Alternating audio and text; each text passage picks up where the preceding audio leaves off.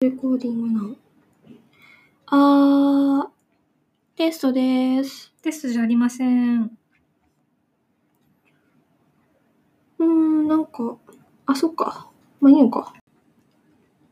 もうちょっとテストしてみましょうかね。そんな、何？そんななんだよ。いまあいいや。や、うん。テスト、音量の、何の？何の？いや声の？声、声の？そうそう、お互いの声の。お互いの声の。お互いの声のね。えー、まあいい話すことがない。実は、会話のない姉妹なんですよ。普段は全く会話をしないんですが、ラジオではビジネス仲良しをやっております。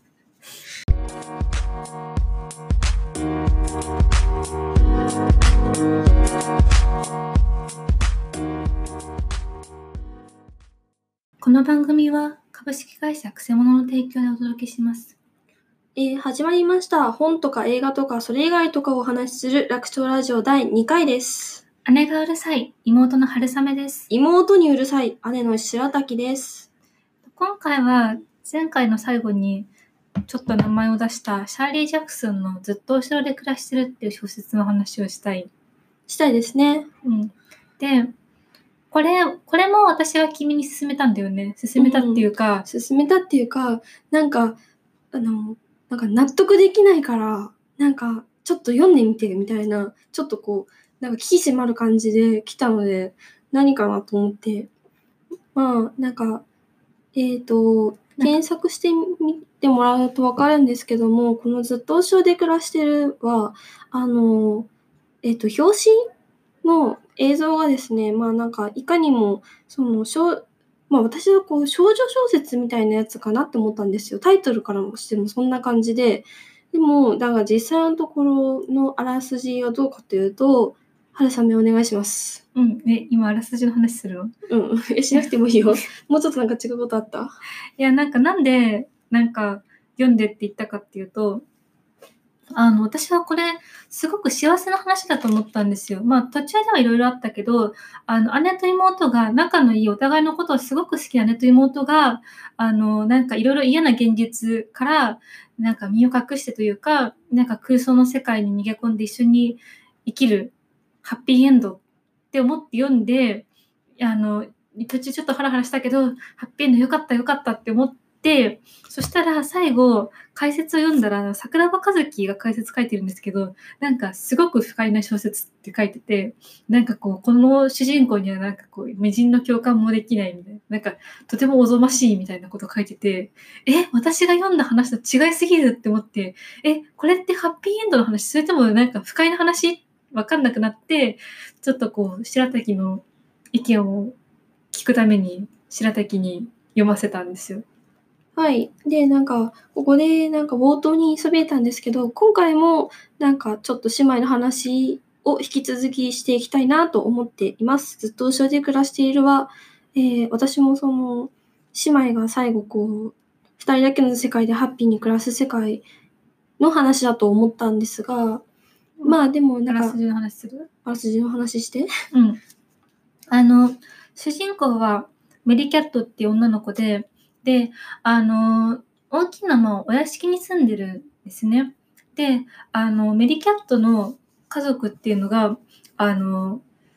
うーん、ほとんどが、まあなんかある、ある事件で、なんかその毒を盛られて死ぬっていう、あの、事件がありまして、うん。で、あの、現在は姉のコンスタンスと、うん。あとは、あの、その毒の後遺症でちょっとこう、体が不自由になってるおじのジュリアンうんと一緒に暮らしている。うんで、あの、ちょっとまあ、あの、二人が、二人じゃない、あの、メリケットが暮らしているそのお屋敷って、まあ、村、まあ、村外れというのかなにあるんですけど、うん買い物とかでその村に行ったりとかするんですけど、村人たちからはなんかすごい敵意を向けられてるんですよね。うんで、そのそういう敵に対してミリキャットは自分はなんか今村にいるんじゃなくて月の上にいるんだっていう風な空想をして、その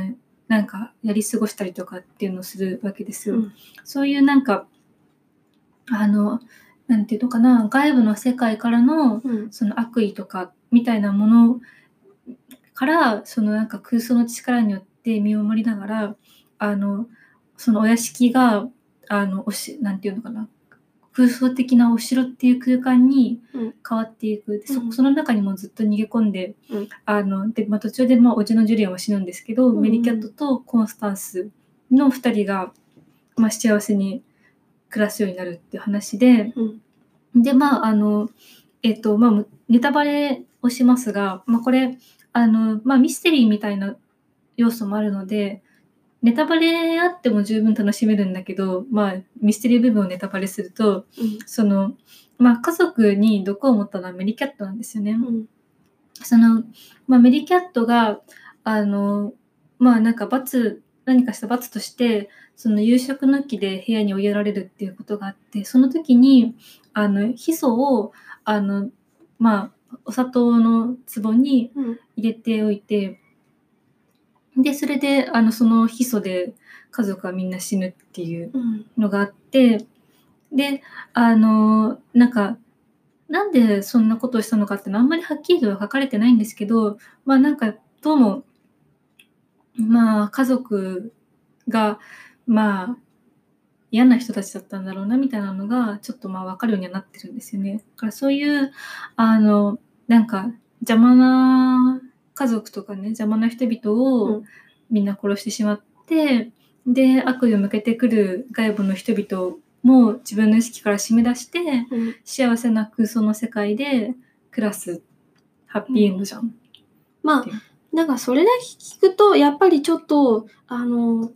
あの歪んではいるのかなみたいな歪なんかちょっとこう極端かなみたいに聞こえるかなと思うんですけどもでも最初の方はそういうことって全然明かされないんだよね。なんかそのとにかくあの家族がその毒殺されているその事件があってそれでこう白い目で見られていると。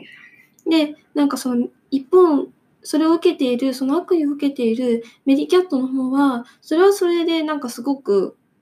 あのーあの空想癖が強いところがあってでそれでなんかこう自分の身の回りをなんかいろんなもので守っているなんか例えばなんかここは教会だからここから先はもうなんか入ってこられないとか今日は何々を何曜日で何々をするからそれを守ればなんか大丈夫とかそういうルールで何重にも自分を守ってたりするだよね確か。うんでそういうのはなんか私はすごく共感してしまったけどもでもやっぱりなんか結構こう極端な感じには見えると思う。だけどもでしかもあのいつも使いに行くのはメリキャットだけでも姉のコンスタンスは絶対出てこないですよ。でそういうのがなぜかって言った時にだんだんあの、まあ、基本的にはそのメリキャットを見る視点というかメリキャットの一人称だよね。うんで語られてるのでなんかその外側の世界がわからないんだけどもなかなかこれはなんかその過酷な状況だなっていうその彼女の空想をのベールがかかってない現実を見るとその彼女が置かれている世界っていうのがすごく過酷だなっていうことが分かってくるんだよね。でしかもそのあのーまあ、さっき、えー、と春雨が言ったあらすじでメリキャットがお砂糖の壺にヒ素を入れるって言ったと思うんですけどそれでなぜかって言ったらなんか姉のコンスタンスはあの砂糖食べないからなんだよね、まあ、甘いもの食べないので砂糖使わないので姉だけは助かるようにって言ってそのお砂糖を入れにヒ素を入れてるわけなんですけどもでもその時にあの調理をしているのってコンスタンスだったので裁判の時にはコンスタンスが犯人じゃないかって疑われるんだよね。結局それはなんか証拠が不十分だったんだっけ、うん。うん。なんか無罪方面にそうそう。でもまあ村の人たちは大体まあコンスタンスがやったんだろうなみたいな感じで思っていてそれもなんか白い目で見られる原因になっているんだけどもそういうなんかメリキャットのなんかしょっちゅうお仕置きをなんか受けてあのなんか屋根裏に閉じ込められていたり、自分の部屋。あ自分の部屋？うん。閉じ込められていたりとかなんかっていうその階層とかそれからなんかコンスタンスが一人でずっと家事をやっていた描写とかでその時にあの実は彼らっていうかかん、うん、この姉妹に弟がいたことがわかるんですけども弟も一緒に悲壮で死んでるんですよ。でもそのなんか弟はだけはなんかそのまあ、まだ幼かったのもあるけども、別に何か家事をしなきゃいけないというわけでもなく、何か、あのー罰を受けるということもなく、なんかそれどころか、なんかメリキャットの、なんか、メリキャットが一人でなんか幸せな家族をなんか空想する場面があるんだよね。でそこでは、なんかこう、なんか父親も、なんかメリキャットに、こう、なんか一番いい皿を回してくれみたいなことを言ったり、なんか弟にも、なんかこう、メリキャットが先に取るんだよみたいな、確かそういう感じのことを言ったりしていて、それってつまり、なんか、弟が普段はそれをしてもらってる。うん弟が一番優先で、なんかメリキャットとコンスタンスは、その後というよりかも家族の最後だったっていうことがなんとなく読み取れるようになってくるわけですよ。でそういう時に、まあ、メリキャットはもうなんか自分と姉以外の全員を消すという選択をしたわけなんですけども、で、まあそうですね。で、あの、話の中盤で、なんか、姉妹はその時の、その悲壮の事件とそれ以前のことって基本的に普段は口に出さないようにしてるんですけども、何のきっかけだったかな？なんか話の中盤で、コンスタンスが、あの、ヒ素を入れたのはメリーキャットだって知ってた？っていうところがあるまあ、んです。その終わりの方だね。終わりか。うん。それに対してメリーキャット何？知ってたって知ってたって言うんだっけ？なんか、あの、えっ、と、メリキャットが、あの、あと、まあ、お屋敷が火事になって、で、その、なんか村人たちが押し寄せてくるんだよね。うんうんで、その時に、なんかメリキャットが、なんか食べ物に毒を入れて殺しちゃいたいみたいなことを言うと、うん。コンスタンスが6年前みたいにっていう、っていううん場面があって、まあなんかそこを読んだ時に、まあ、あの毒を入れたのがメリキャットなのかコンスタンスなのかまでは私はその時までわからなかったんですけども、でもまあなんか、その姉妹のどっちかが毒を入れたっていうことは、そんなに疑ってなくて、あいつらの食べ物に毒を入れて死ぬところを見ていてやるわ。コンスタンスはみじろぎした。葉っぱがカサカサとなる。前にもそうしたように。二人の間でその話題が出たことはなかった。六年間に一度も。そうよ。ちょっと経ってから私は言った。前にもそうしたように。まあ、ここの場面を読んだ時に、あ、もう、これは共犯っていう結びつきなんだなと思って。でも、あの、うーん。なんか、、あのーそう、なんか、えっと、コンスタンスは、あのー周りのその家族たちが、その、毒盛られて、その死んでいくときに、その間にはお医者さんを呼ばなかったんですよね。うんそのみんな、あの、手遅れになるまで呼ばなくて、で、その砂糖壺を、うんあの、警察が来る前に洗っちゃう。うんそれで、あの、なんで砂糖壺を洗ったのかって聞かれて、クモが入ってたからって答えるんだけど、あその、なんかメリキャットは、その、コンスタンスが助かる、コンスタンスだけは助かるように、うん。ふうに毒を入れるし、コンスタンスもそのことが分かっていて、うん。その、自分、自分以外のみんなが、その、まあ死にかけていくときに、うん。その自分だけは、その、そうしならないようにっていう、そのコンスタンス、あのメリキャットの意図っていうのがコンスタンスにはわかるし、うん。それで、あの何も言わずに黙って、うん。そのそれに協力するし、それをかばうんだよね。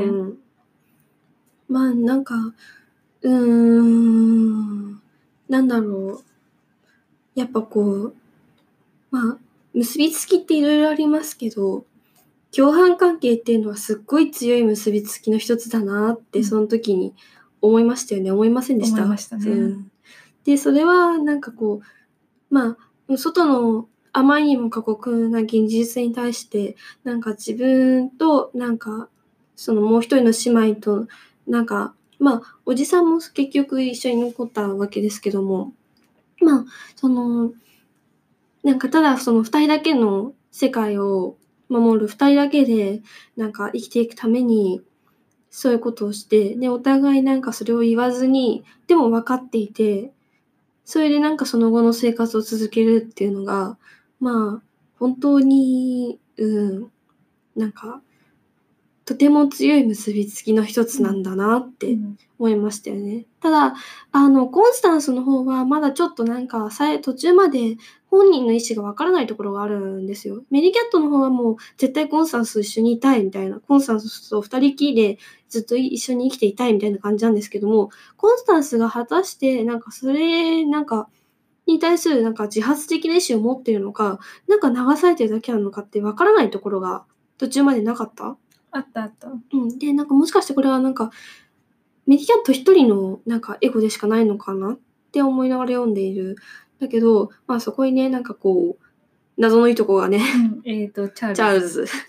そう、チャールズっていういとこが、なんか突然やってきて、二人の生活をですね、なんかか、まあこう、結局遺産目当てだったわけだけれども、まあ、年上の、まあ、名前からわかるように男のいとこですね。まあ、二人の生活をなんか、しっかりしてやるよ、みたいな感じで、急にいろいろ口を出し始めて、メリーキャットの方はもう絶対嫌で、なんか、明日になったら帰るもんとばかり思ったら全然帰んないので、なんか家中を彼女流のなんかいろんなおまじないでいっぱいにしてチャールズを追い出す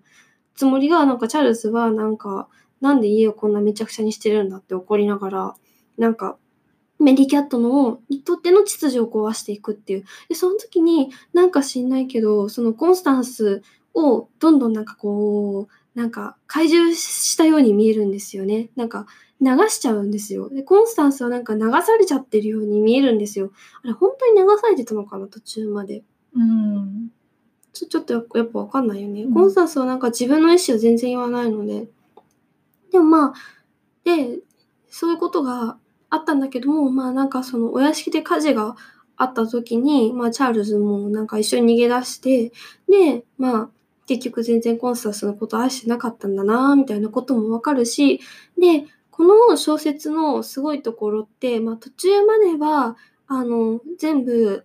あの、一応現実がベースというか、現実に起こっていることを、なんかその、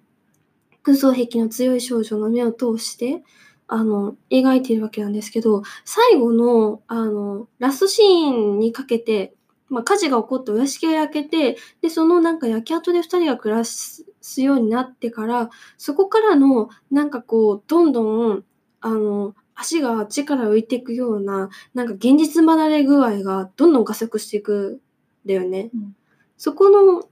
あの、感じが素晴らしいなと思って、まあなぜなら私は早く現実から出たいからね。で、まあなんかその、その時に、あの、焼け跡に一回なんかチャールズが戻ってきて、なんか、コンスタンスなんかいるんだったら返事してくれみたいな、なんか、まだ僕は君を愛しているんだみたいなこと言うんだよね、確か。うん。で、その、それを、その、姉妹がなんか影から出ていかずに聞いているんだけど、そこの二人のなんか反応が最高なんですよね。ね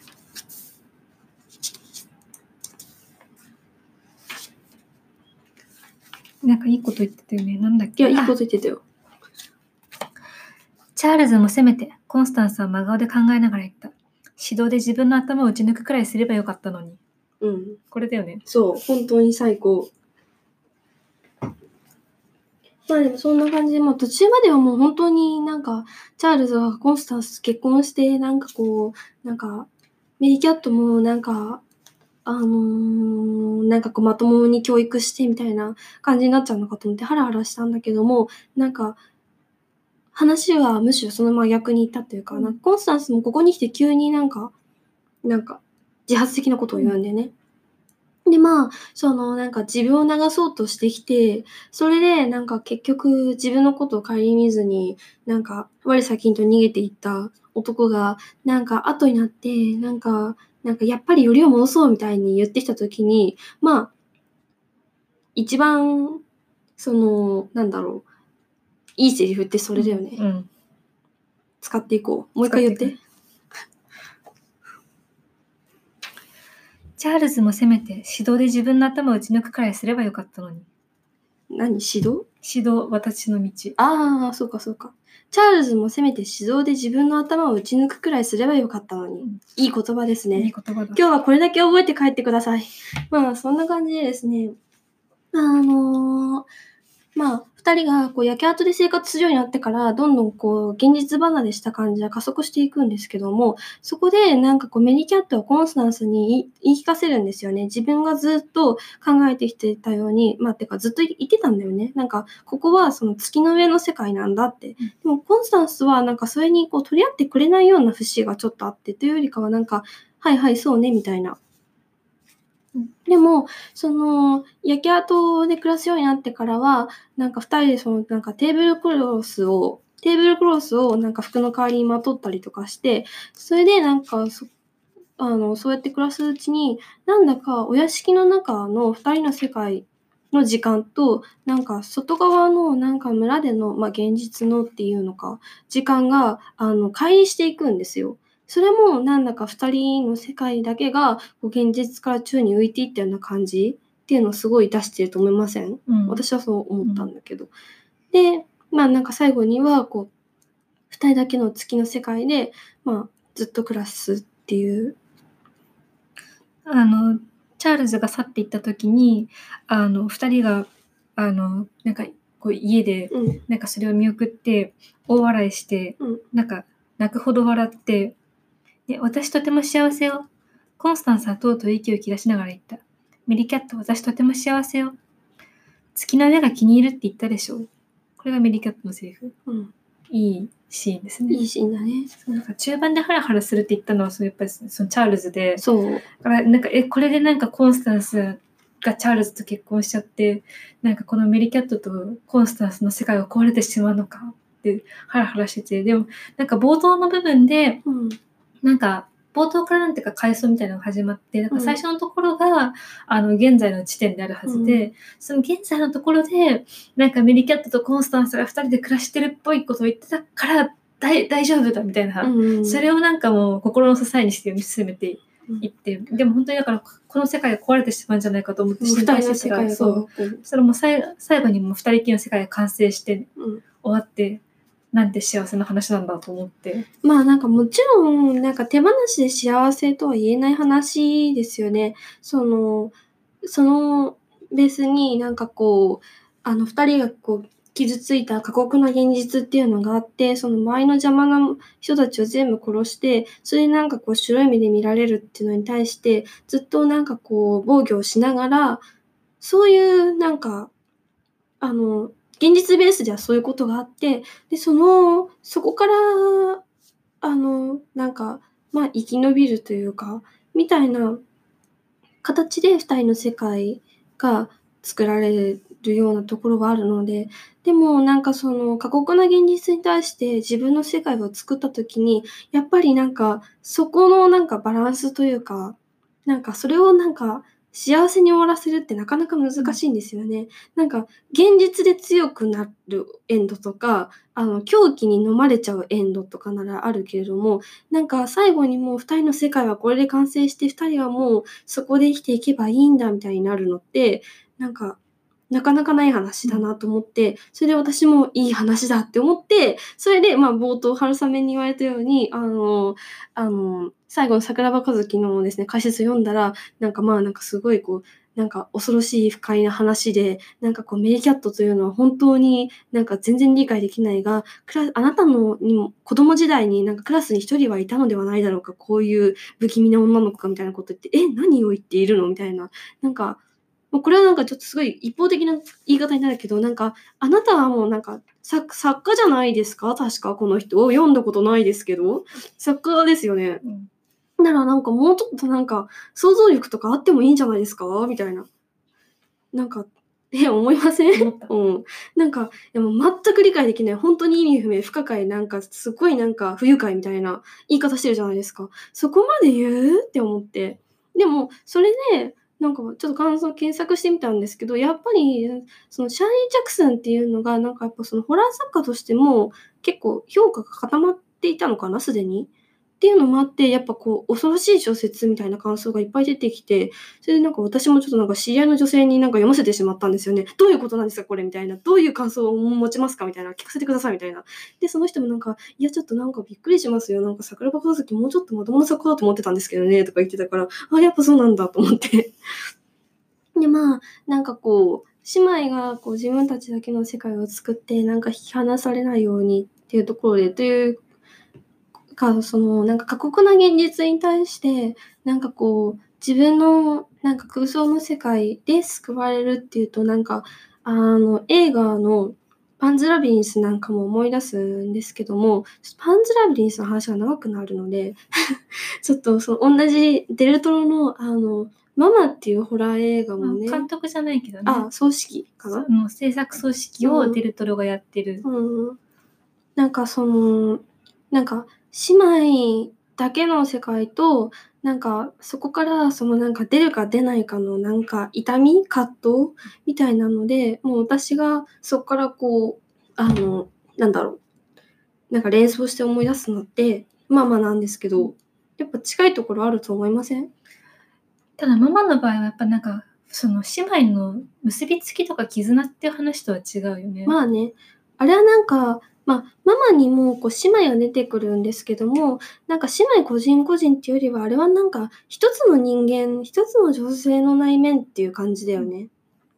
でも、あのーまあ、え、なんか、ママのあらすじとかなんか話せます？え、私が話すの？え、だって私が話すとなんかすごいなんか、あっちこっち行っちゃうから。えーえーっとね、えっと、あの、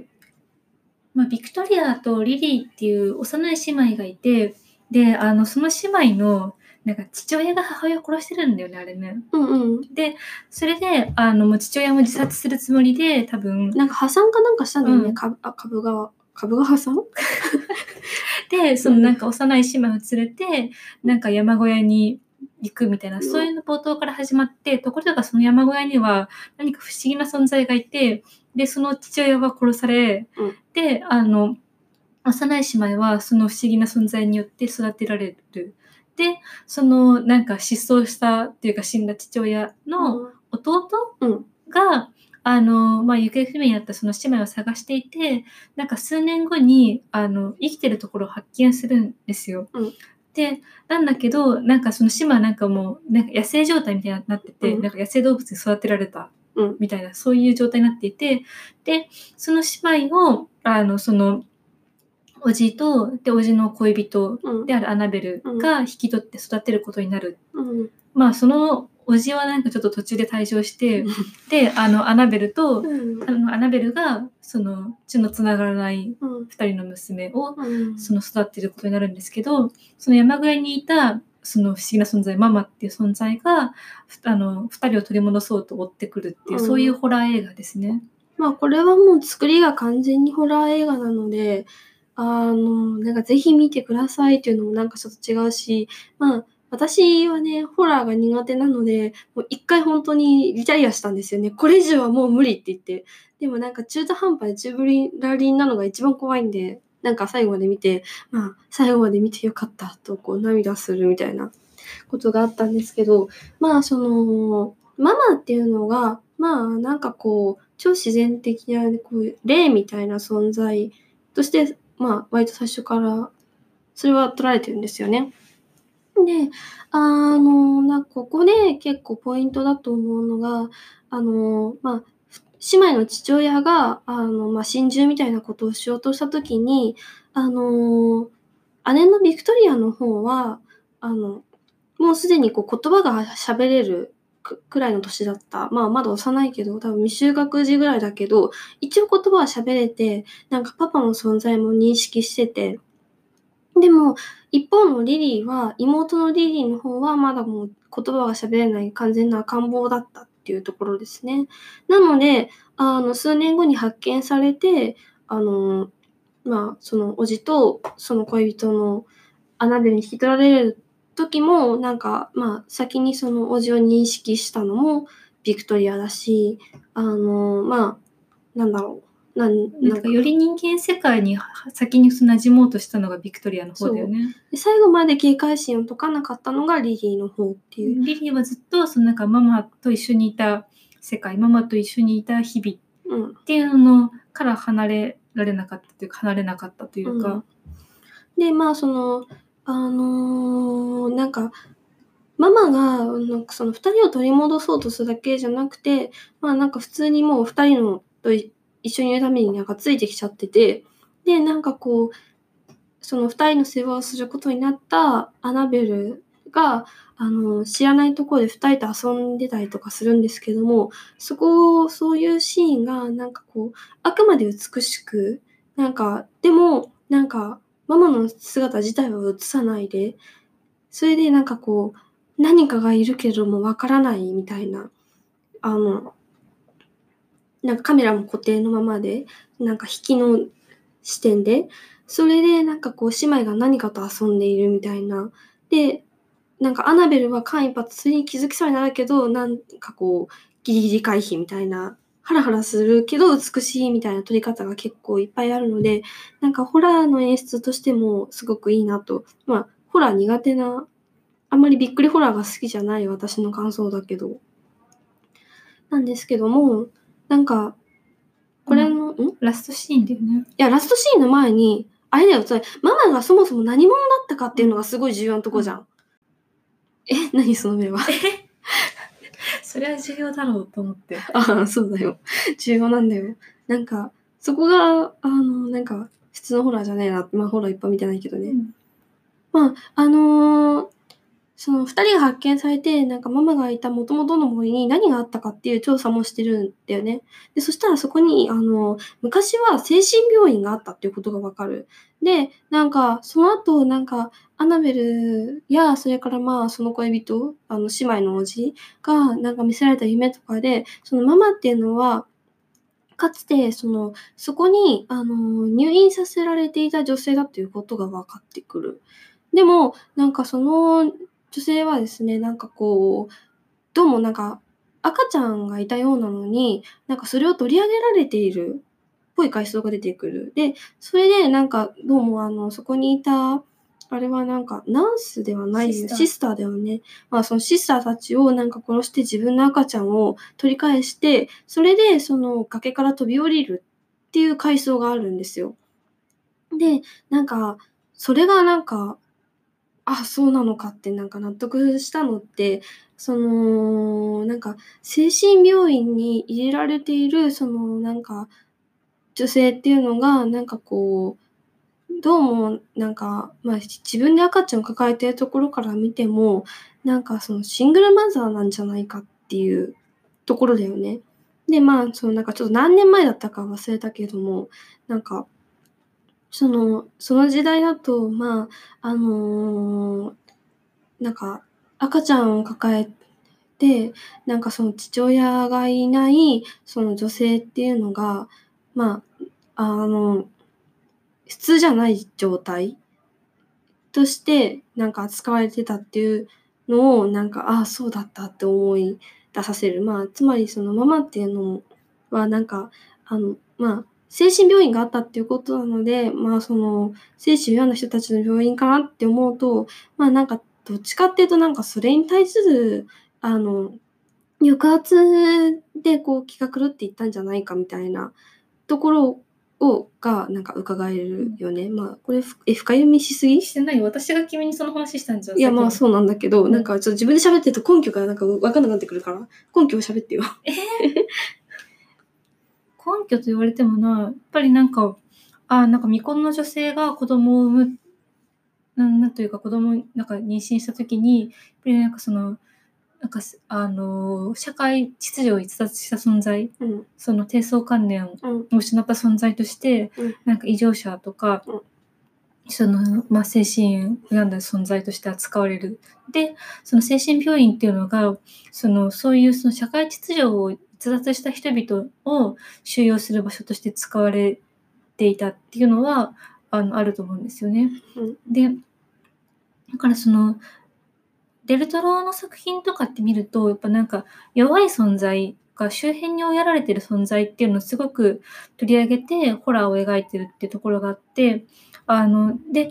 それもあるから、なんかママを見たときに、やっぱり、あ、この背景には、なんかそういうその女性に対する抑圧とかがあったんだなって。で、あの、冒頭のところで、あの、父親が母親を殺してっ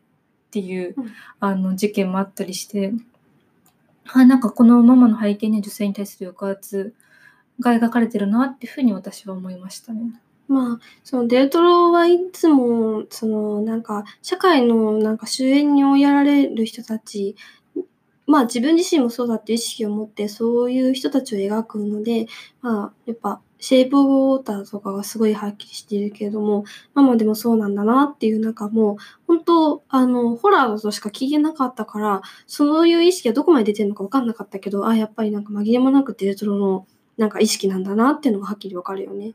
で、まあそういうことがあって、なんかそういうママが、あのーでも、あの、赤ちゃんを抱いて、その同心自殺をした時に、途中のなんか枝に引っかかって、しっかり抱いていたはずの赤ちゃんと離れ離れになってしまうんですよ。なのでずっとその自分の子供を探している幽霊として森の中にいたんですよね、ママが。で、見つけたのが、その、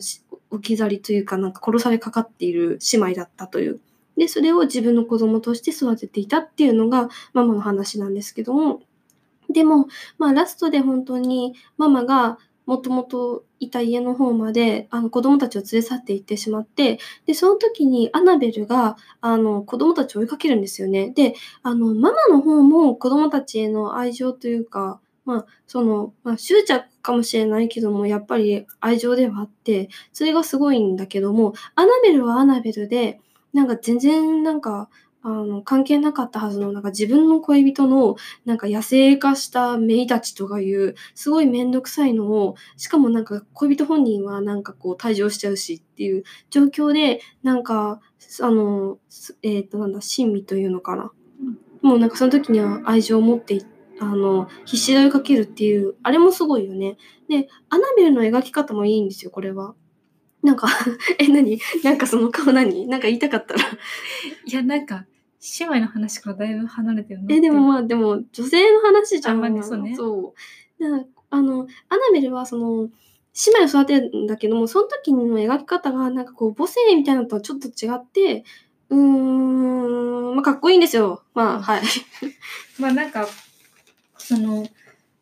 いわゆるなんか女性のステレオタイプとか母親のステレオタイプとかそういうのから離れていて、うんで、なんか、あの、あんまりその社会規範みたいなものも気にしてない感じのうん女性で、で、あの、あとなんかそのホラーによくありがちな、なんか愚かな行動を取る女性っていうのじゃないんですよね。すごくその聡明で判断力があって、しっかりしてて勇気があってっていう。うん、まあだからそういうところで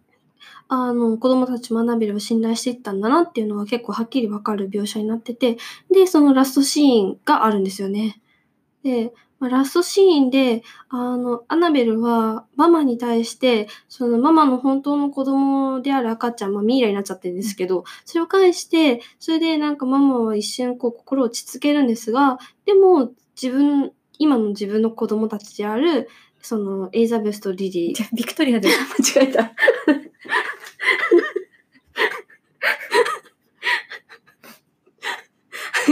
ビクトリア、なんか、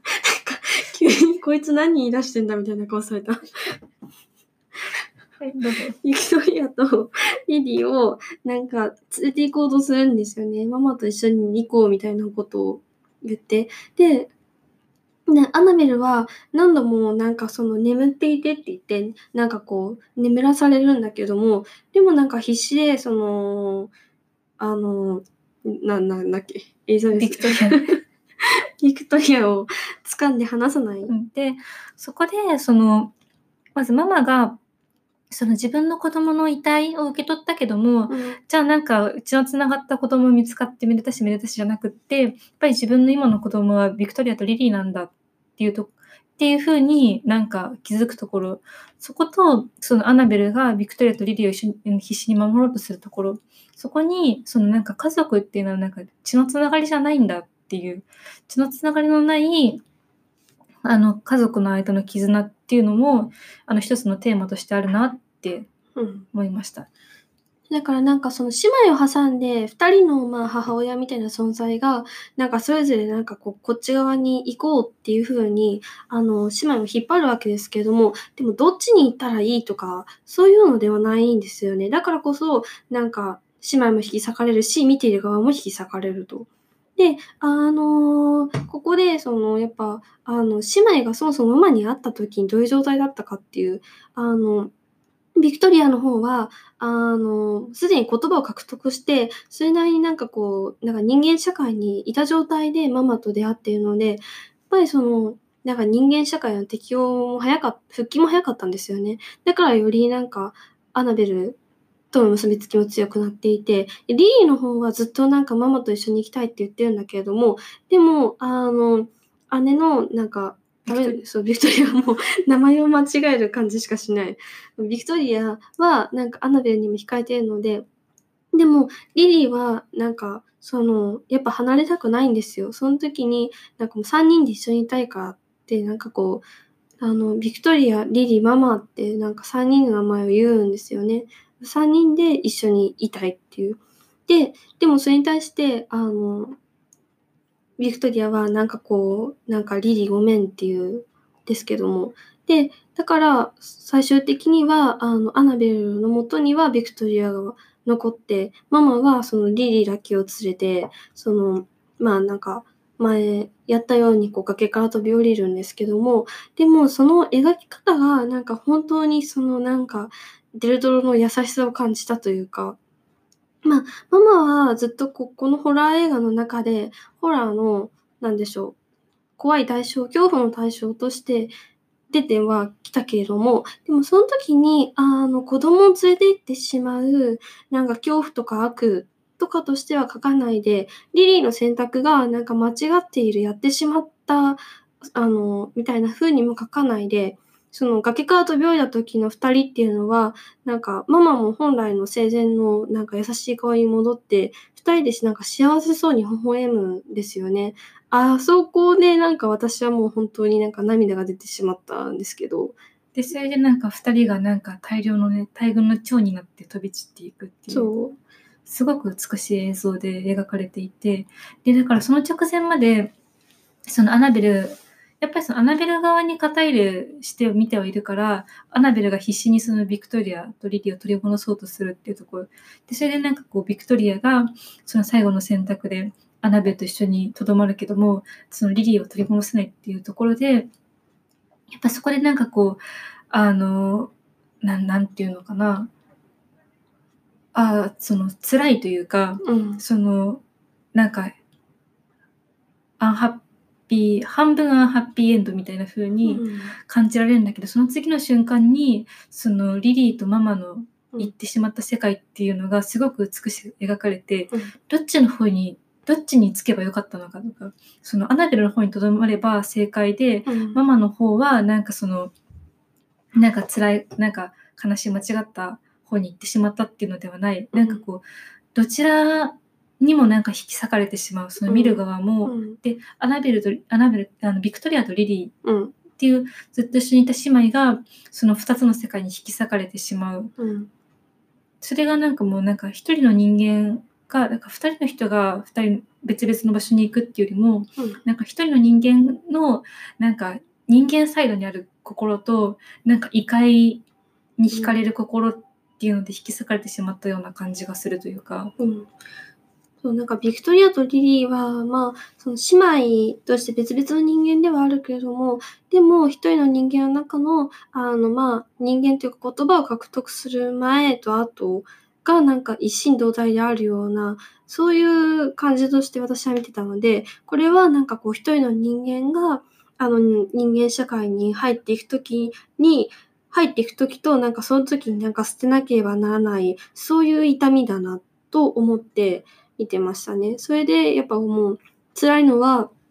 うん、あの、姉妹が二人離れずに、二人ともアナベルを選んでもママママと別れなければいけない。二人ともママと一緒に行ってもアナベルと別れなければいけない。で、なんかこう、それぞれが、なんか行く場所を選んでも姉妹が別れなければいけないっていうことで、何を選んでも悲しいっていう、でも何も、何を選んでも間違いじゃないっていうのが、あの、すごく悲しいけれども、でもなんか美しくもあって、で、そのなんか優しくもあるところですよね、デルトロの。んまあ、そんな感じで、その引き続き姉妹の話をしたんですけども、今回は、あの、割と、あの、なんだろう、個別の人間というよりかは一心同体的な姉妹の話になりましたね。まあ、デルトロが出るとね、デルトロの話したくなっちゃうので、またデルトロの話するかもしれないんですけども、まあ、今回ははい。こんなところで。こんなところで、では、この番組は株式会社くせ者の提供でお届けしました。またね